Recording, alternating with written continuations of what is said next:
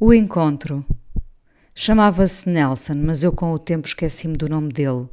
Foi há 20 anos. Eu regressava do trabalho, ainda amanhã estava a meio, e o autocarro parava no sítio onde ele dormia, porque ele dormia ali mesmo, na paragem do autocarro. Tinha as tralhas, poucas, necessárias para resistir, e já não me lembro por que razão começámos a nossa conversa, mas aconteceu. Um dia começámos a conversar. Eu vinha frágil e estremunhada da minha manhã, que começava às quatro e um quarto.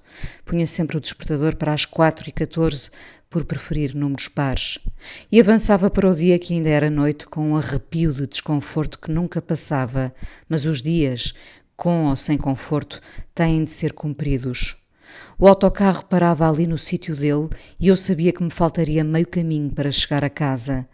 Lembro-me de descobrir nessa altura que a tristeza era chover sem parar e nunca mais chegarmos a casa. Há quem viva a vida inteira com essa dor acomodada, a da chuva insistente, sem chegarmos a Porto Seguro.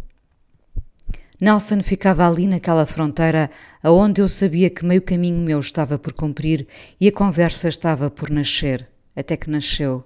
Não sei de onde partiram as primeiras sílabas, mas ele tinha um vocabulário fino que rompia da sua pele queimada pelo sol e o cabelo mais revolto que a maré agitada.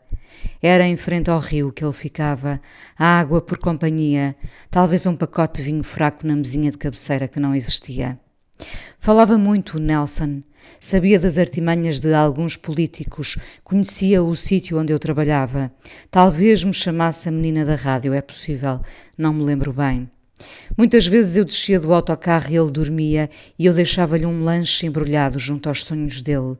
Depois, lá ia eu chegar a casa com as dores dos 30 anos. Eram maiores do que agora.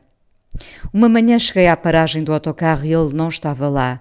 Estranhei. Fui perguntar à polícia ali da zona. Ninguém o tinha visto, ninguém sabia.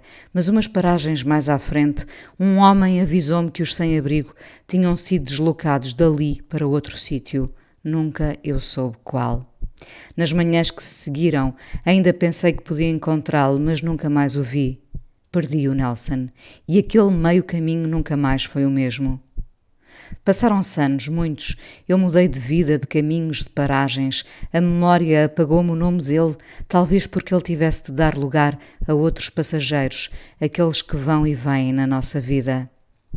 Há uns anos, um amigo desafiou-me para fazer uma viagem pela noite de Lisboa e pela distribuição de alimentos a quem deles precisa. E muita gente que vi precisava de comer, mas também de alimento para a alma, uma rede para o pensamento não desabar. Na fila do pão e do leite, um pai parecia ter saído do trabalho num fato que não levantava suspeitas, e na fila pediu mais leite para a filha pequena. Estas noites longas e silenciosas conhecem angústias que não sonhamos. Nunca nos aproximaríamos delas se não estivéssemos mesmo perto. Nessa noite ouvi muita gente, gente com filhos, mas lares perdidos, gente que queria ser livre e preferia dormir debaixo de um contentor com o rio por perto. Longe dali, na gar, homens e mulheres pareciam pirilampos com o seu cobertor e uma luz que nunca se apagava. Havia um silêncio que lhes trazia dignidade. Lembro-me que era de respeito esse silêncio, sim. Na última volta pela cidade, ou para mim ficará como a última volta, o amigo que me levara nessa vigília chamou-me para ir conhecer um sítio mágico, uma capela semi-abandonada, onde dois homens sem teto partilhavam o espaço. Havia livros e velas e objetos, não propriamente em desordem, e jornais muitos. Eram dois ermitas em comunhão. Um deles aproximou-se do meu amigo e o meu amigo apresentou-nos. Era um homem sem caracóis, mas com os olhos azuis, um azul profundo que eu conhecia. Chamava-se Nelson. Não nos reconhecemos imediatamente, afinal tinham passado 15 anos. Ele ficou silencioso e eu percebi mais tarde que era ele a cidade e os seus habitantes com casa ou sem teto. Há uma ideia de encontro que me fascina. Nessa madrugada, onde gente procura quem sustenta o seu pensamento e forre o seu estômago. As dores do nosso conforto são muito mais pequenas perante os desabrigados da noite.